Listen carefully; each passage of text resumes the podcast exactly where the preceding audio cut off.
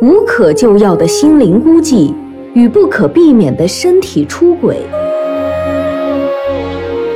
震撼心灵的爱情，妻子痛定思痛，决定离婚，开始自己的事业。情人也决定退出，留下了一封告别信，移民美国。地产大佬爱向何方？何去何从？欢迎聆听广播剧《留守男人》，作者米瑞荣，拟音段小初，混音吴桐。第四十一章，十多秒钟在平时是多么短暂的一个瞬间，但是在灾难来临时，每一秒都如同凝固了一样。小飞在恐惧和惊悚之中度过了余震突袭的十多秒。那一刻过后，外面突然变得如此宁静，没有雷电劈开天际的震耳声音，甚至没有了孩子的哭闹声，大地死一样的寂静。仿佛是配合地震的来临一样，已经惯了耳边电闪雷鸣不断的小飞，一下子更觉得恐惧。这是不是预示着更大的灾难即将来临？小飞不敢动弹。突然，一个声音让小飞全身一颤。原来是小飞床下席梦思的一根弹簧，经过久压后。应力达到极限而发出的声音，就这，这一个声音让小飞又是一身大汗。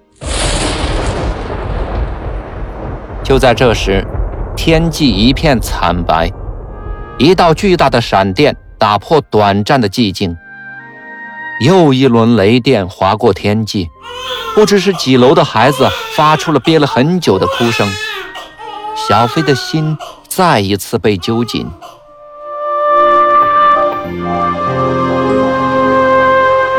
清晨，当吴婷拉开窗帘之后，她被眼前的一切震撼了。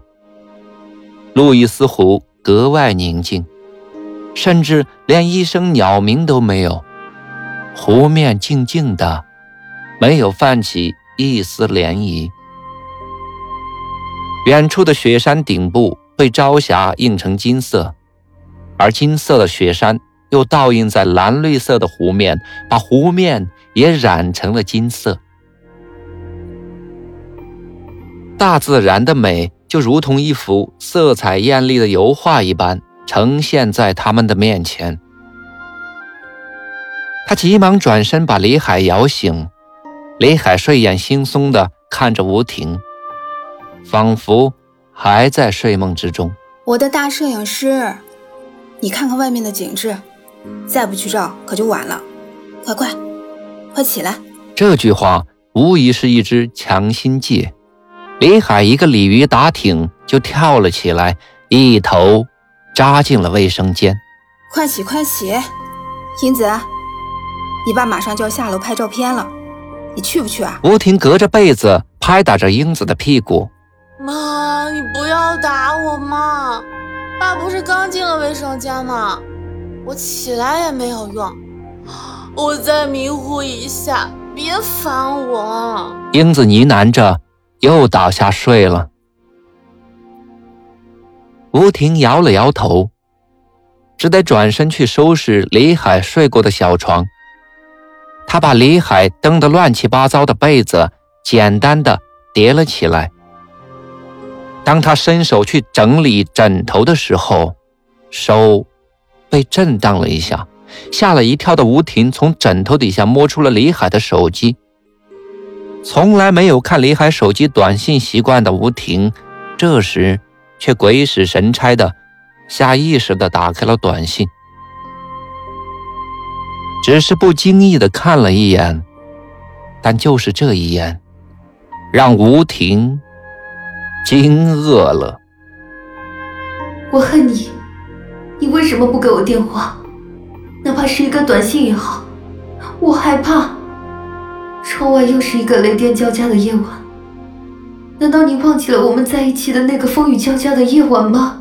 吴婷不敢再往下看了，她把手机放在床上，自己呆坐在那里，眼睛里没有愤怒，没有仇恨，只有一丝哀怨，仿佛这一切都在自己预料之中似的。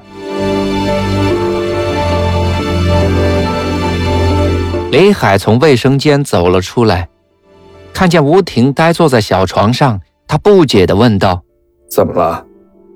一大早发什么呆呀？”吴婷没有说话，甚至于没有看李海一眼，只是神情茫然的低头看了看床上的手机，然后起身去叫英子起床。英子啊，快起床了。我先下去走一走。不顾英子的吵闹，吴婷已经打开房门走了出去。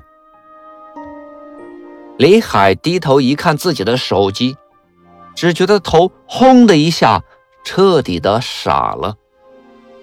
吴婷一定是看到自己手机里的短信了。完了，就是用满壶的碧绿湖水，也洗不净自己身上的嫌疑了。因为事实已经暴露无遗，伸着懒腰、打着哈欠的英子看着爸爸呆站在那里的样子，笑着说：“，傻了吧？还不赶快去追妈妈！”李海更惊愕了，怎么？连英子都知道了。昨晚我干了什么呢？我干什么了？看着李海像触了电一样，英子站在卫生间又说了一句：“还不快去啊！我妈刚才就说你早就要照相，我们俩就是磨蹭，到现在还没收拾好，所以妈妈都生气，自己先去了。哎呀，发什么呆啊！赶快去追妈妈！”李海出了一口粗气，看来范围还在可控之内。要是英子也知道了，那才是枉为人父了。李海拿起手机，他急于知道吴婷看到了什么。天哪，七八个未接电话，十多条未读短信，都是昨晚到今晨。发过来的。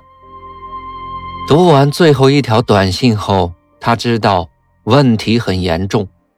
在吴婷看到的最新一条短信中，他们之间发生的一切，也就是最私密、最严重的一切，都写在其中了。李海都不知道该怎样去解释，怎样去化解。也没有太多的时间让他去考虑，他必须去面对，必须马上去面对。于是，他也跟了出去。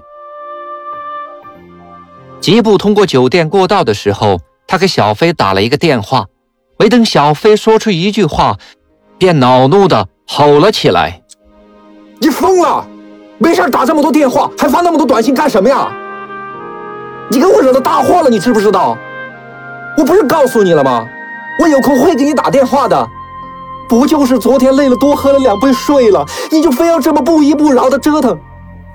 这下好了，你的短信全让吴婷看到了，你高兴了吧？你什么意思？你是不是也想逼我离婚？我告诉你，我从今天开始关闭手机，不要再给我打任何的电话了。说完，李海气呼呼的。挂断了电话，一边走一边删掉所有的短信，然后直接关机。出了电梯，便急步的追了出去。还是昨天的景致，但是没有了昨天一家人的欢声笑语，唯有心里盛满哀伤的吴婷，独自的走在小径上，碧绿的湖水静静的溢满一地。湖边静的让人感到恐惧。尽管没有风袭来，高山湖泊的寒气仍能让你感到一种沁人肌肤的冷。一路上偶尔遇到三两个散步的人，大家只是点头微笑，仿佛生怕搅了湖面的宁静。吴婷绝望了，他终于知道了事情的真相。他也曾无数次的想过，李海会不会像那些所谓成功男人一样，迷失自己。但在他的心里，李海是绝不会走出这一步的。即便是李海偶有错误，那也不过是一个孤独男人的一次身体出轨罢了，不应该是真正的背叛。吴婷心碎了，她终于知道了是自己葬送了自己一生的幸福。要不是两年前草率的移民决定，他们本应该是一个幸福的家庭。其实早在多年前，他就看到过好多两地分居的家庭濒临失败，而最终自己还是走上了这样的一条路。吴婷后悔了。她终于明白一个道理：一个女人千万不要去动自己男人的手机，那就像你亲手打开了潘多拉的盒子，无穷的灾难和痛苦将伴随着你。此时的吴婷没有眼泪，没有哭泣，一脸如同这冰澈湖水般的冷漠，唯有眼睛里含着哀怨。他毫无目的的沿着小径往前走，眼前的美景一点都吸引不了他的注意力，就连草丛中等待觅食的小松鼠也被忽略了。直到李海在身后喊他，他才从沉思中惊醒过来。他转过身看了一眼李海，此时眼前的男人是那么陌生。他扭头继续的往前走去，也就是这样一个眼神，让李海倍感心疼。吴婷此时眼睛仿佛是两个黑洞，看不出那里面是恨还是痛。这是李海完全陌生的眼神，他知道自己伤到了妻子，但他必须去解释，去补救，尽管这样很难。因为你自己铸成了大错，你就必须的去面对。北海艰难的咽下口水，如同咽下自己酿造的苦酒。婷婷，我我知道自己犯下了很严重的错，但但我还是希望你能听我解释一下。你可以不相信，但但是我必须讲给你听啊！是皇上的表妹吧？有多长时间了？吴婷打断了他的话，直接问道：“是是的，不对，我当当时我并不知道她是黄蓉的表妹啊。第一次见面就是在五幺二地震的那时候，我我从办公室跑了出来。”电梯都停了，我沿着楼梯往下跑，在楼梯那里面就遇到了一个跌倒的女孩儿，那楼梯就很黑嘛，我拽着她往下跑，到了广场，她说认识我，呃，但当时她并没有告诉我她就是黄蓉的妹妹，后来小刘才告诉我的。北海艰难地吐出每一个字，每一个字都那么巨大。涩口后，后来他告诉我，他的父母在地震里面失踪了。我帮助他去灾区寻找，可是灾区很乱嘛，都没有找到。呃，再后来就那两个加拿大的老外都灾区去，他就去帮着当翻译。再到后来，就是得到了他父母在虹口遇难的通知。再后来的你，你，你就看到了。李海尽量的靠近真相，但又不去展开它，然后就是等待着吴婷的第二轮拷问。于是你就把自己搭进去了。吴婷的眼神越来越冷漠，让李海有点害怕。婷婷，我，唉，我知道我错了，我我会把这个事情处理好，彻底的去处理好，好不好？你知道的，你，哎，你和英子不在我身边，我，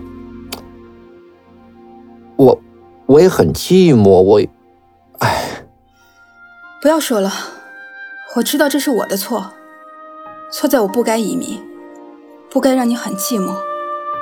其实我早就该料到有这一天的。婷婷婷，你不要这么说，是真的是我的错，你，你给我时间，给我点时间好吗？我会处理好的。怎么处理啊？它不是一件东西，扔了就是了。那是一段情，不是说处理就能处理掉的。就算这次你能处理，你能保证没有下一个什么表妹啊？我还能相信你吗？吴婷这时才稍显有点激动起来。爸妈，你们也太不够意思了吧！我转身出来，你们两个都不在了。好在我已经算是半个大人了，不然我要是像黄蓉阿姨家的小宝那样，告诉警察你们脱离管理，那你们两个就麻烦了。英子的出现带来了缓机，但提到黄蓉时，两人脸上都显得非常的尴尬。英子跑过来搂着妈妈，吴婷脸上终于有了一丝笑容。她以家长的口气命令大家：“走，吃早饭去。”尽管有了英子无意的解救，尽管看到了吴婷脸上勉强挤出的一丝笑意，但李海的心里一点都不轻松，因为吴婷已经关闭了和他眼神的交流。他不知道接下来还会有什么样的暴风雨在等着他。感谢聆听、关注、分享，本章播出完毕，敬请期待下一章节。